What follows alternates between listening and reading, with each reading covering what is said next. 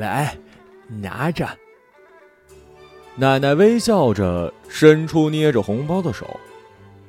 不用了，奶奶，我都毕业两年了，还给什么红包啊？我假意推脱，眼角的余光盯着我爸。拿着吧，早就准备好了，明年就不给了啊。奶奶执意要把红包塞到我手里，我等着老爸脸上的表情放松，大概是看到我秉承了他谦让的美德，露出了笑容，我便不再推辞，把红包放进了口袋。谢谢奶奶，祝您新年快乐。我坐到一边，看着奶奶去追着蛋仔。我表哥家孩子，我的表侄儿塞红包，那孩子理都没理，把红包扔在地上。大姑悄悄的捡起，把红包收了起来。这场景我看了几百遍了，三百六十四遍，我都不用数就知道红包里有多少钱，还知道如果我不去拦的话，蛋仔一分钟之后就会撞在桌子角，足足哭上二十一分钟，直到电视里传来郭冬临光着头出来满场找媳妇儿，他才会流着鼻涕笑出声来。我知道这一天内发生的所有事儿，因为我被困在了这儿，我被困在了大年初一。准确的说，应该是从大年三十的下午五点四十八分到初一下午五点四十七分，时间在这两个点之间结成了环，我成了在这个环里狂奔的仓鼠。我不知道这是怎么发生的。当时我正在跟二姑、二婶还有堂哥四个人一起打麻将，我已经连做了三庄，然后又摸到了一张七条，嘿嘿，自摸。我想当时我可能说了，真希望我的日子每天都像今天这么好，这之类的话吧。这话大概是被哪个路过的神明给听了去，突发奇想，满足了我这小小的要求。于是呢，我打完了那一场麻将，全家人一起吃了年夜饭，边看春晚边吐槽，放鞭炮。第二天起来相互拜年，看重播的春晚，吃午饭，打麻将加扯淡。然后，眼前一花，我手里拿着一张七条，正在傻笑。第一次循环的时候，我还没弄清楚是什么状况，两场麻将之间简直是无缝对接。过年吃的饭菜也都雷同，重播的春晚和首播也没什么区别。再加上睡眠不足，我就那样浑浑噩噩的过了三次大年初一，然后才猛然醒悟，事情有什么不对。于是他们再叫我打麻将的时候，我拒绝了，趴在阳台看着外面飘起的雪花。结果，biu。我又回到了麻将桌前，手里捏着七条。每天下午五点四十七分，无论我在做什么，都会回到前一天的麻将桌前。我看了上百遍春晚，打了几千圈的麻将，吃了上万个饺子，还从我奶奶手里接过了合计十几万的压岁钱，但是始终没机会花出去。除夕夜，我跟堂哥在客厅里打地铺。我们整个家族的人在这天晚上都住在奶奶家那九十多平的房子，任何能够躺下的地方都塞满了人。这个时候，我就不得不佩服奶奶的先见之明了。十几年前，我父亲这一代凑钱给奶奶买了这套房，奶奶把所有超过一米见方的地方都摆上了床。尽管一年有三百六十天没人睡，但是每到过年，我们全家人都回来的时候，却不愁住的地方。就算是在外出差的大姑父，回南方娘家探亲的表哥表嫂，还有外出旅游的表姐表姐夫一起回来，一样能够住得下。过年嘛，就得这样热热闹闹的。除夕零点的时候要去放鞭炮，啊，我们是三线县城，限制不多。这样的事情自然而然的落在了年轻小伙身上，也就是我跟堂哥了。炮一放完，长辈们便对本来就无聊的春晚失去了兴趣，纷纷去睡觉。我跟堂哥顶着一头的火药味儿在客厅里打地铺。堂哥比我大三岁吧，在我们这一代人之间岁数相差最小，两家离得又近，于是每到寒暑假，我便会被送到二叔家住，或者堂哥来到我们家。那时候生活简单呐，路上也没有许多车。堂哥就带着我，几乎整天在外边玩，进行着一场又一场的冒险。多出的三年阅历，在我眼里，似乎就是一切。我所有的问题，他都能够解答；不能解答的，他会微微一笑，胸有成竹地说：“在乎那些干嘛？没用。”后来，堂哥高考失利，二叔二婶把堂哥安排进了本地的技校。学了一门手艺，现在呢，在一家汽修厂当大师傅。他躺在被窝，夸夸其谈，讲述着修车厂里的见闻。在大老板的奔驰手套箱里，发现秘密 U 盘，外地司机鬼鬼祟祟的来修保时捷卡宴，二奶的捷豹，各种车，各种人，但都有一个共同的特点：豪车加。不可告人的秘密。他讲的生动，虽然这些故事只是临睡前的闲话，是真是假都无所谓。堂哥也许不过是随口一说，但是听过几十次之后，我总觉得这些故事里面有别的意思。每个故事都有同一个开头，讲到中途的时候，堂哥会停一停，我就会评价一番，再提出一些猜测，然后接下来的故事就会变相。就像火车史上不同的道路重复几百遍下来，那些故事会演化出几十种不同的版本，有好的结局，也有坏的。结局并不重要，重要的是他用出乎我意料的故事来证明我猜不透这世界。我上了大学，毕业后留在了一个中等城市打工，家里谈起的时候呢，有些以我为荣的意思。可是，在堂哥眼里，我仍然是他的弟弟，理所应当比他矮一些。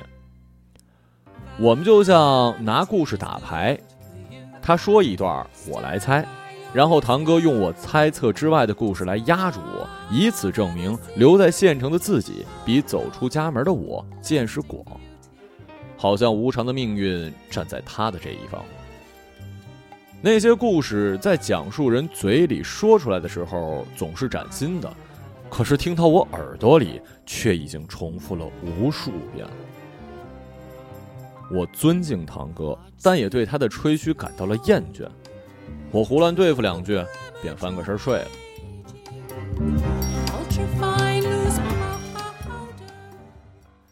大年初一的早晨总是从鞭炮声开始，但是那点声音还不会吵醒我。直到蛋仔把昨晚剩的凉茶泼在我跟堂哥脸上，每一次，占据着客厅中央的我们是全家起得最晚的。我们爬起来把弄湿的褥子收进衣柜。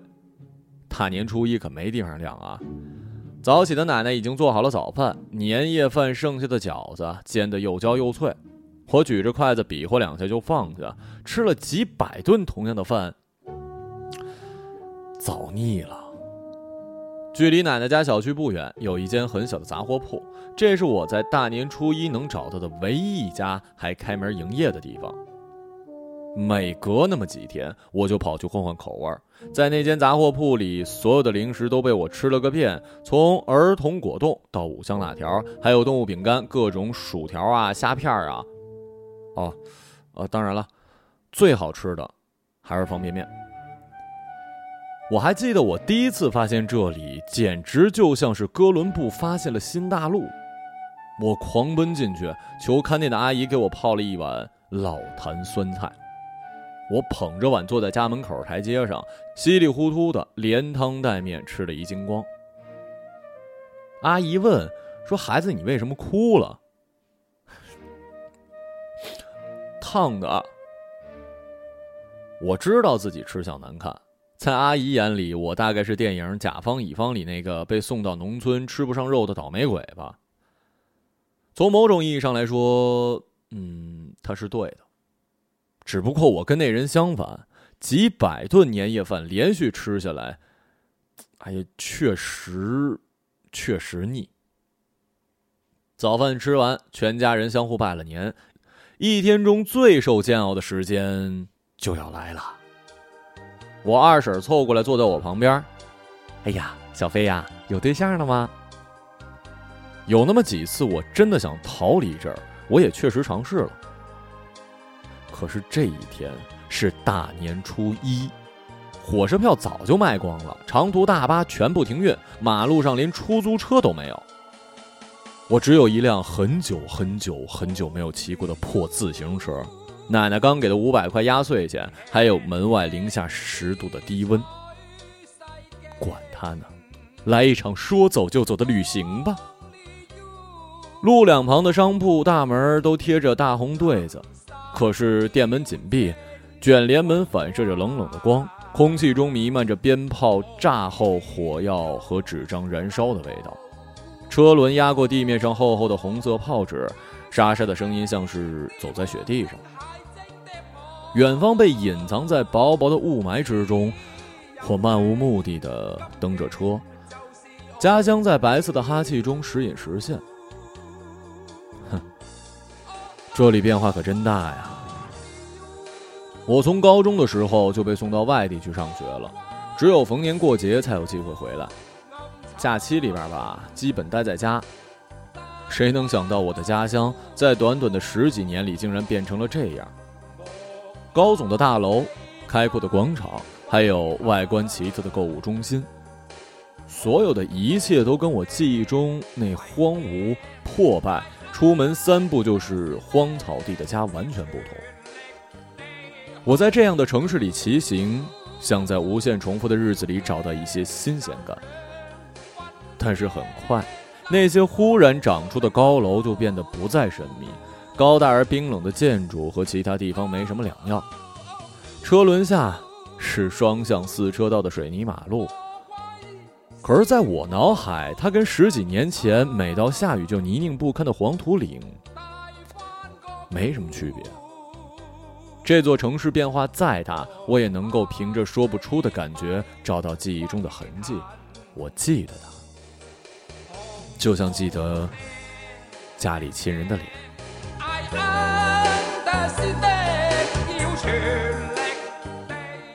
我意识到了一件事儿。这个家，这座城，没区别。我被束缚在了这儿，我这任性的逃跑不再是一场冒险，而是在自家后院的瞎胡溜达。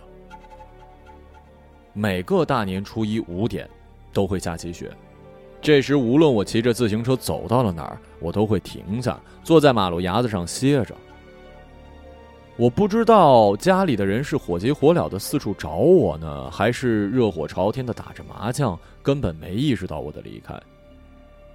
我只知道，当地面被一层薄薄的雪花覆盖的时候，我就会回到暖烘烘的家，手里捏着那张傻逼的七条。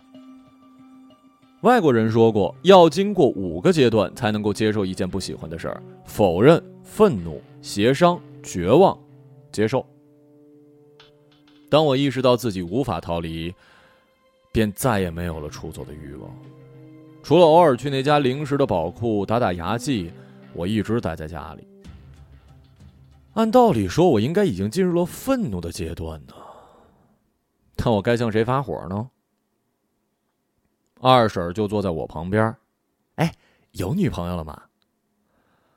我二婶是一个热心人，对我十分的好。小时候，我爸妈出差或者我放假，经常把我送到二叔家里住。除了跟堂哥玩，就是跟二婶聊天。他做的饭比我妈做的好吃，话也比我妈好听。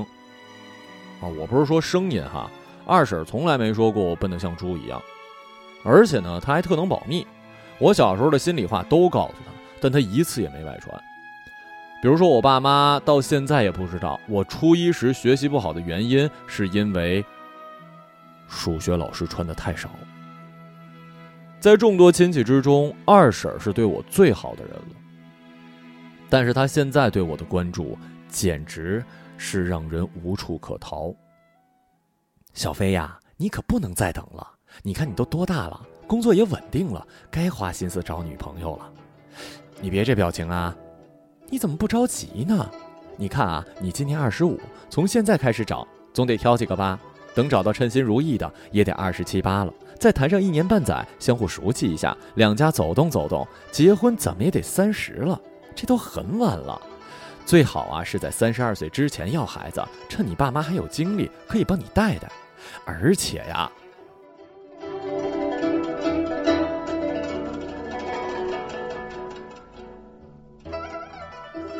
说到这儿，他总会用胳膊肘顶顶我。这三十岁之后，男人女人的能力就下降了。你不为你爸妈着想，不为你着想，也得为孩子着想吧？给他一个健康的体魄，不比什么都好啊！不能让孩子输在起跑线上。他一直絮絮叨叨，替我从相亲安排到我孩子大学毕业，而且不能只生一个，一定得俩，一男一女，响应国家号召。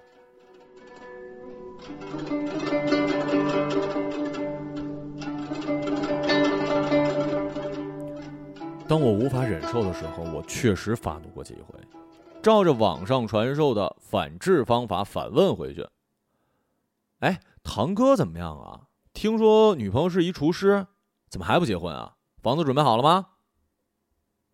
一连串问题噎得我二婶是说不出话。我看似取得了局部战争的胜利，但接下来一整天，堂哥对我怒目而视。二婶的眼神则让我更加难以接受，我的话像是戳在他心窝上，让他痛苦不堪。我后悔了，二婶是真心对我好的。哎呀，幸好我有弥补的机会啊！打那以后，我便不再顶嘴，最多只是迎合着二婶的话哼唧两句，算是回应。但是很快我发现了另一个问题，我快要相信了。在这日复一日的循环之中，我以为只是应付差事，那些话左耳进右耳出，能够熬过一天就算完事儿。可谁又能想到，每天一个半小时的深度座谈，其威力比得上传销组织的洗脑，润物细无声啊！二婶的话春雨般的留在了我的脑子里，生了根发了芽。而当我意识到的时候，发现自己正在向二婶大吐苦水，声泪俱下的声讨那些从我生命中路过却没有留下来陪我的女人们。从小时候青涩的暗恋，到大学时没头没尾的几段感情，心里还有一些对同是已婚少妇 说不清道不明的好感，没来得及说出口。我突然停了下来，开始审视自己。发现二婶的理念已经被我全盘的消化吸收了。我的父母年纪已经不小了，虽然没有明说，但是在和我交谈中透露出了希望我早结婚，好让他们抱孙子的想法。我的工作虽然刚刚起步吧，但是也算是收入稳定。用二婶的话说，长相、个头、家庭、工作没得挑啊。哼 哎呀，呃，这些我倒是不否认啊。二婶的话听上去那么有说服力，我甚至开始为自己没有一毕业就带着女朋友跟两个孩子回来拜望父母而感到羞愧。让他们二老望眼欲穿的这么多年，单身狗的我却不以为耻，反以为荣。这简直就是不孝啊！我必须抓紧时间弥补错过的那么多年。要请亲朋好友放出风去，说我想找对象。自然，一大帮适龄美女排着队等着我挑。我只要找到一个对上眼的，身体健康、知书达理，那就得了。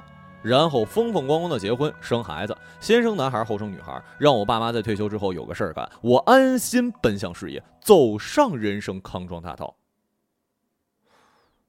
很有道理啊！哎哎，等一下啊，好像有什么不对呀。我对结婚倒是不抗拒，但是不应该等到真正的另一半儿两情相悦、水乳交融的时候再考虑厮守终身的事儿吗？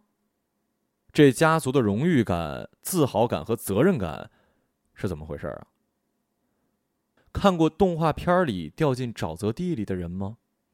我就是这样被二婶声情并茂的理论悄无声息的给淹没了。不过幸好我还存有一丝理智，支撑着我做出了正确的选择。我把自己关进厕所，对着镜子，对着自己进行反洗脑：要自由，要真爱。我的父母是爱我的，他们希望我自信坚强，并且有判断力，会在合适的时候找到正确的女人。他们不会逼我结婚的。阿门。这看起来很傻，但是在循环的日子里，我就靠着这样的方式跟二婶抗衡着。而幸运的是，我赢了。我不但恢复了自信，并且对我的父母也有了全新的认识。他们相信我不会把我看成找不到对象的废物。三年无人问津，不代表什么啊。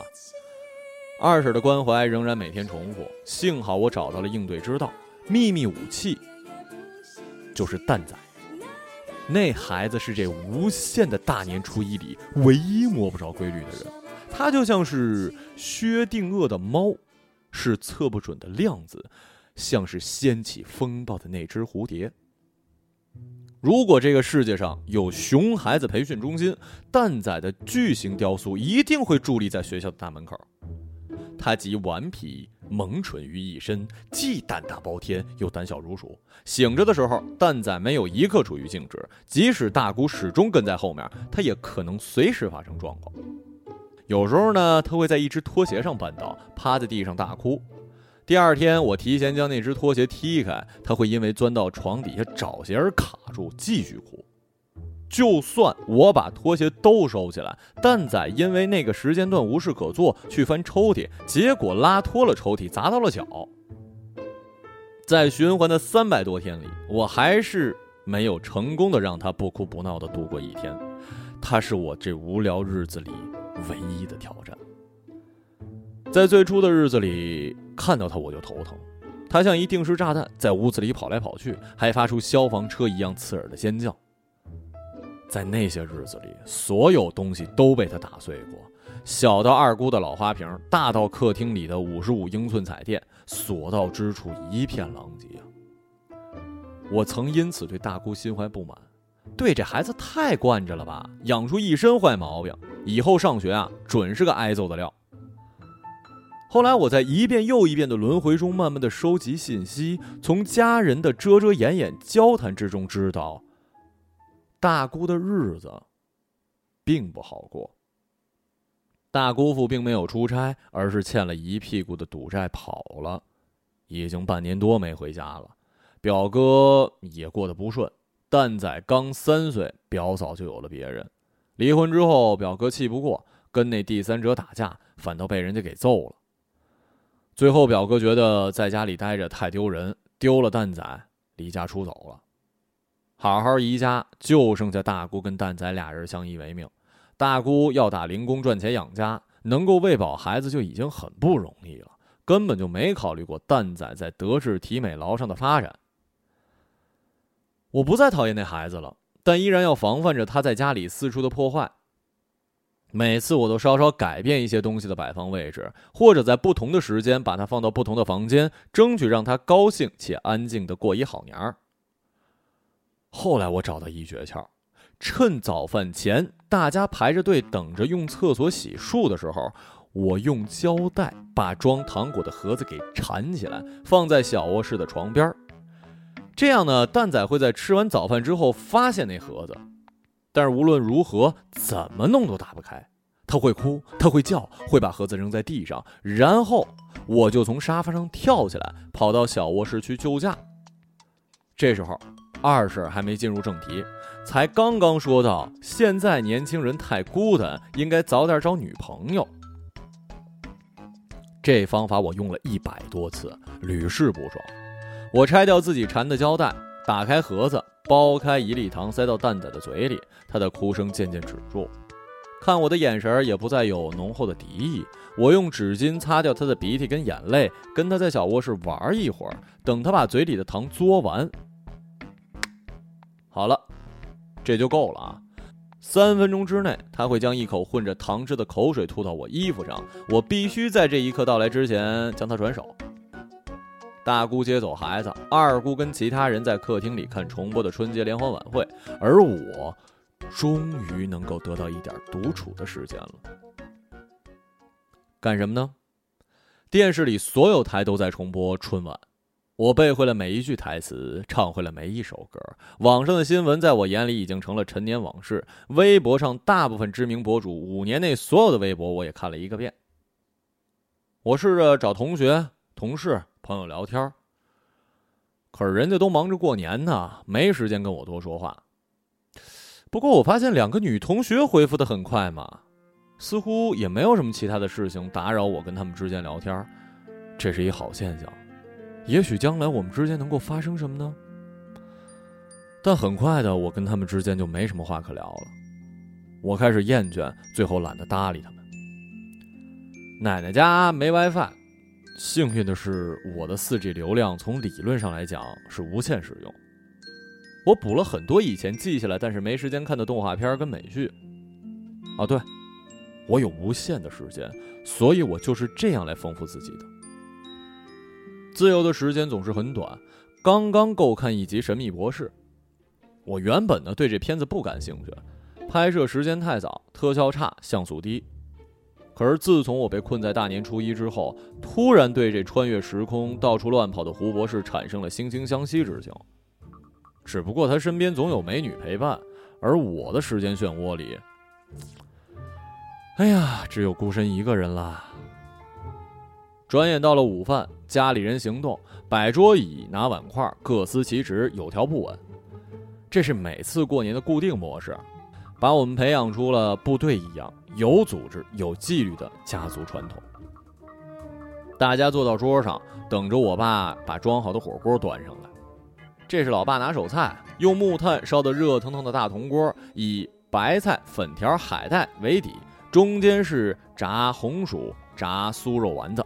最上层铺满油光水滑的烧肉片，用骨头汤炖好，咕嘟咕嘟端上桌。大家举杯说吉祥话，祝彼此在新的一年里心想事成。我吃的不多，只是坐在雾气腾腾的桌子前看着。我的家人离我很近，又好像很远。桌子上一派热闹的场面，仿佛与我无关。很快，他们都会各奔东西，而我，而我还是得留在这儿看他们吃饭。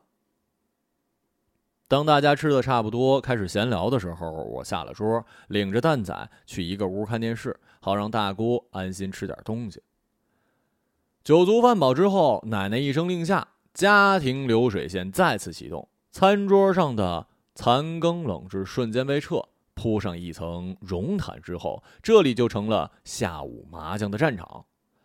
老爸老妈一整天在厨房准备午饭、洗碗，再准备晚饭。有时候我进去想替他们干点活，很快被轰出来，理由是我奶看不得我干活。大过年的，别惹老太太生气。这一天里，我几乎和自己的爸妈说不上几句。不过这样也好。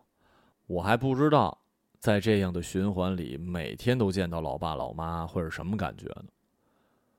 他们又叫我了，打算在四面围城中度过一天剩下的时光。但是，我算错了一件事儿。这是我循环的第三百六十五天，大年初一的一周年纪念日，终于出现了一件。我没预料到的事情。麻将打到四点多的时候，小卧室午休的二姑父醒了，在家里待着有些闷，他打算出去转转，从衣架上摘下大衣，然后变魔术一样的从兜里掏出两块肥肉片想都不用想，这是蛋仔不愿吃肉，偷偷藏起来的。二姑父沉着脸看着客厅的人，他中午喝了点酒，酒劲儿没过，脸上红得发黑。哎呀，没事没事，一会儿洗洗就好了啊。二姑知道他喝了酒脾气怪，赶紧站起来凑过去。洗什么洗啊？洗了能干啊？明天就走了，你让我穿这样的衣服去加拿大呀？我知道二姑二姑父只回来待一天，但是还不知道他们已经订好了去加拿大的机票。还是人家二姑命好，嫁给二姑父的时候，二姑父是一打工的，可人家现在名下俩公子，经常带着二姑到处旅游。每次二姑带他回来过年，二姑父都是话不多的坐在一边，偶尔说上几句都掷地有声。我们其他人自知和二姑父没什么共同语言，很少主动跟他聊天。大姑也凑了过去：“哎呀，都是孩子不懂事儿，来，现在脱下来我给你洗洗，明天什么时候走肯定能干。”二姑父白了大姑一眼，想说什么，但是忍住了。姐，你就别掺和了，他喝多了没事啊。二姑挡在大姑面前，但是大姑觉得自己理亏。还是想替二姑父把衣服洗了。姐，这衣服是羊毛的，不能水洗，你就别添乱了啊！二姑把大姑推开。哎，我这怎么是添乱了？我们家孩子弄脏的，我给洗，怎么添乱了呀？大姑见二姑一个劲儿的往外推自己，心里开始不高兴了。好了好了，没事没事。二姑父不耐烦。猛地转身，这时，衣服的一角还在大姑手里抓着呢。大姑被他一带，向前踉跄了一步。没想到，蛋仔听到他们的争吵，已经从小屋出来，刚好站在大姑腿边。大姑被蛋仔绊了一下，两个人都摔倒在地。蛋仔像是往常一样放声大哭啊！我站起来打算去扶大姑跟蛋仔，可是这时堂哥已经窜了过去。你想干什么呀？堂哥吼着，使劲一推，二姑父重重的撞在了门上。阿闯，回来！二叔叫堂哥，二姑一手扶着二姑父，一手推着堂哥。阿闯，你要干什么？不就有两个臭钱吗？有什么了不起啊？堂哥不依不饶，站在原地，瞪着二姑父骂。他中午还跟二姑父一起喝了不少呢，现在酒劲上来，开始犯浑了。你们闹什么呢？大过年的像话吗？我爸在外面听到吵架，从厨房里出来。他是家里老大，说话还是有点分量。大家安静了几秒，可是老爹那嗓子声音太大，把刚刚平静下来的蛋仔又给吓哭了，所有人又躁动了起来。我冷冷的看着他们为了鸡毛蒜皮的事吵架，心里没有任何想法。因为很快的，这一切又将重新开始。刚才发生的事在他们脑子里都不复存在了。亲戚们挤在大门口的玄关，相互怒目而视，谁也不肯第一个退出这场赌气的斗争。然而，有一细微的声音从另一个方向传过来，我转向那边，看到奶奶。坐在客厅角落的沙发，正在小声的抽泣，眼泪从她满是皱纹的脸滑下。窗外灰色的天空开始飘起雪，就像奶奶瑟瑟发抖的满头白发。我的心像是被细而长的针刺了一下，似乎停了几秒。这时，我忽然想起来，在那么多次的循环里，我从来没注意过奶奶。没事的时候，他老人家总是坐在客厅角落的沙发，因为那儿靠着暖气，暖和。他安静的坐着，看着一大家子人来来往往。有时候家里东西不知放哪儿了，二叔或者我爸就会过来问，奶奶怕他们找不着，总是自己去拿，然后慢慢的走回来，继续坐着。爷爷去世的早。倔强的奶奶平时都是一个人过，只有过年的时候，大家才从全国各地返回老家聚在一起。我每年才能见奶奶一次。记忆中的奶奶全都是安静微笑的样子，但是现在，她被气哭了，被他们每一个人。别吵了！我一股怒火突然从胸口爆发，跳起来吼道：“你们！”我伸手指着前方，无数咒骂的语言正要脱口，可是眼前的景象忽然变了。小飞，你怎么了？二婶问。我环视左右，二姑、二婶、堂哥正围在桌边，我手里捏着一张麻将。七条。哼。我又回到了这一天开始的时候。我把牌扣在桌子上，向奶奶那儿看去。奶奶仍然坐在客厅一角的沙发，微笑着，嘴里说着什么。奶奶，您在这儿自言自语说什么呢？我走过去，坐在奶奶旁边。我说呀，要是你们天天都在家。都这么高兴就好了。奶奶拉着我的手，满是老茧的手掌像是砂纸一样的粗糙。我猛然醒悟了，一直以来我都是以自己为中心来思考所发生的一切，然而我错了，错的离谱。原来我并不是主角，奶奶才是。二叔、二婶、堂哥、二姑父。我转头看向我的家人们，也许他们也因为奶奶许下的心愿，而在某个时空中体验跟我一样的，却又不大相同的大年初一。奶奶，我鼻子发酸，眼泪流了下来。可是这傻逼的命运却又逗得我笑个不停。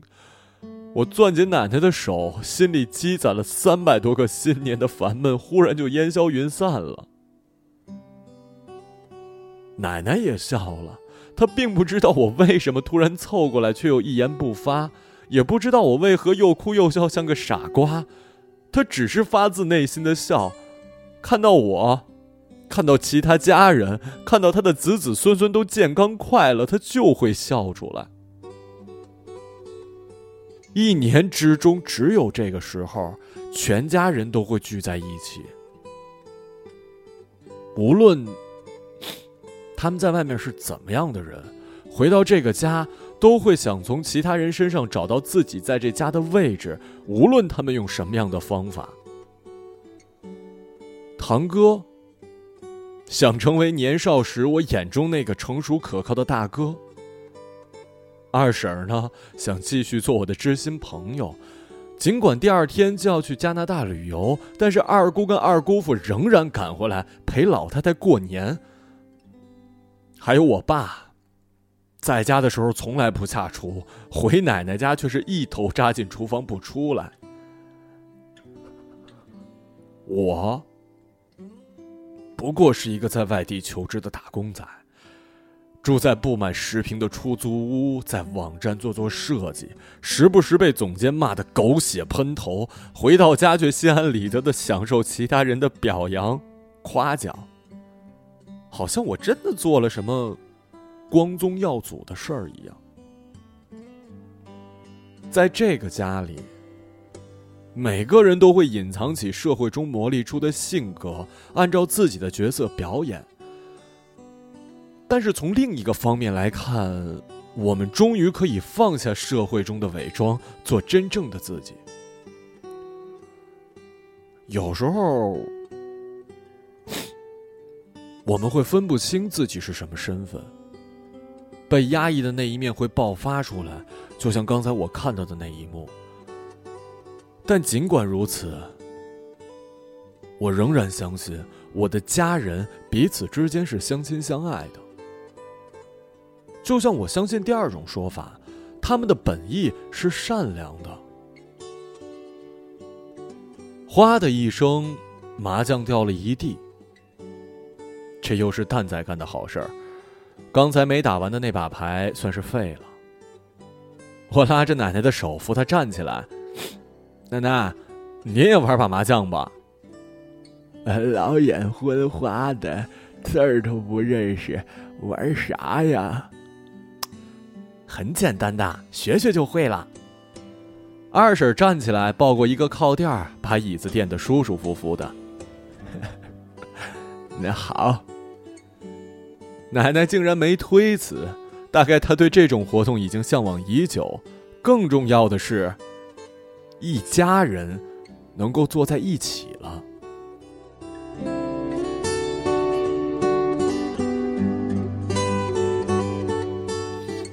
于是家里凡是手里没活的人，全参与到了这场麻将。小小的桌子围满了人，像是街头的相机摊儿。您看呐，您有两张六饼，我哥又打了一张六饼，您就可以碰了。二姑教奶奶打牌，奶奶顺从的从自己牌堆里拿出两张六饼，伸向桌子对面，轻轻一碰，行吗？大家哄堂大笑。奶奶也笑。我们每个人都有两种身份：出门在外的时候是老板，是老师，是修车师傅，是 IT 民工；回到家的时候是女儿，是儿子，是孙子孙女。而奶奶的两种身份呢，是过年时在家高高在上的老祖宗。和平时孤独的空巢老人，我不知道如何跳出这个循环，但我想我知道了自己应该做什么。我了解这家里的每一个人，他们的想法、他们的情感、他们想表达的一切。快到吃年夜饭的时候吧，老太太已经学会什么叫做胡牌了。她正玩的高兴，我们好说歹说的把她从牌桌上劝下来。热气腾腾的饺子也端上了饭桌，冯巩也出来了。我突然之间就有了食欲，连“我想死你们了”这样的台词都觉得特下饭。趁吃饱喝足，大家看春晚的时候，我把蛋仔拉到了一个屋。相处了这么多天，我对他的脾气也了解。他是一聪明的孩子，只是没有跟别人沟通的习惯。幸好让他放松警惕，并不是太难。只要有零食就行了。晚上放完炮，我主动跟堂哥聊起了他女朋友。讲起恋爱史的时候，堂哥不像之前那么流利了，每说几句就停下来，连呼吸声都透出他心中的幸福。我跟他聊了一夜，说的我确实想找一个人共度一生了。没想到，这堂哥比二婶还管用呢。二婶还是我的知心朋友。早上起来，我就拉着二婶聊天这次啊，还带上了奶奶。其实她心里比谁都急。我也好，堂哥也好，赶紧生个重孙子给他抱抱。我说快了，快了，堂哥这边快准备好了。我透露给二婶一些堂哥的消息，剩下的时间呢，二婶都在跟奶奶讨论怎么准备结婚时的被褥。蛋仔这时候跑到客厅中央，开始拍着手唱歌。昨天春晚的时候，我给他排练，哈，这孩子学的真快，都会了，还没出错。大家这个时候发现，蛋仔除了破坏，还有另外一门天赋，连大姑都觉得吃惊。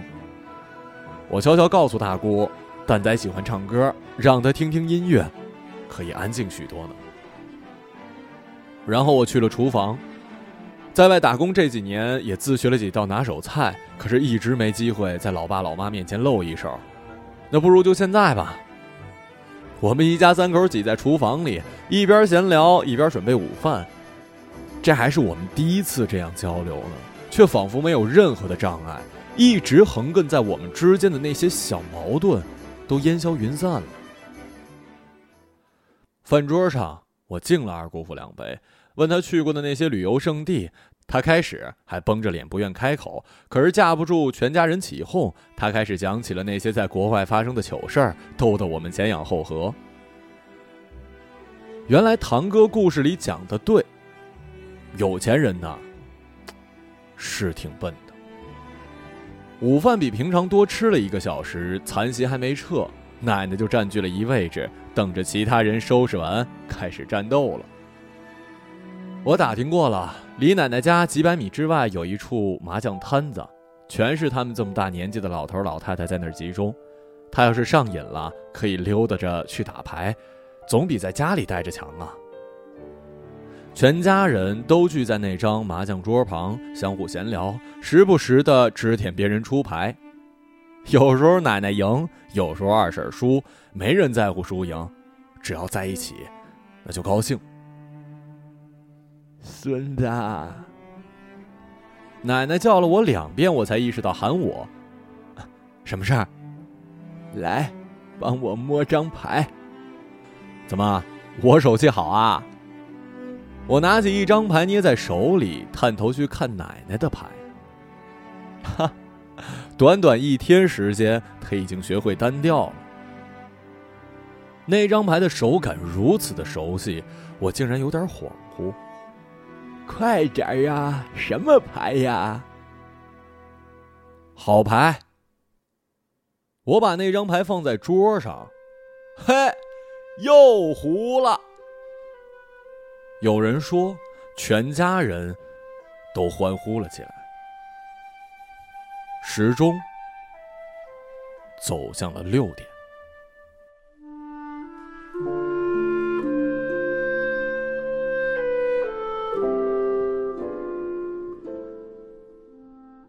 一个朗读者，马晓成。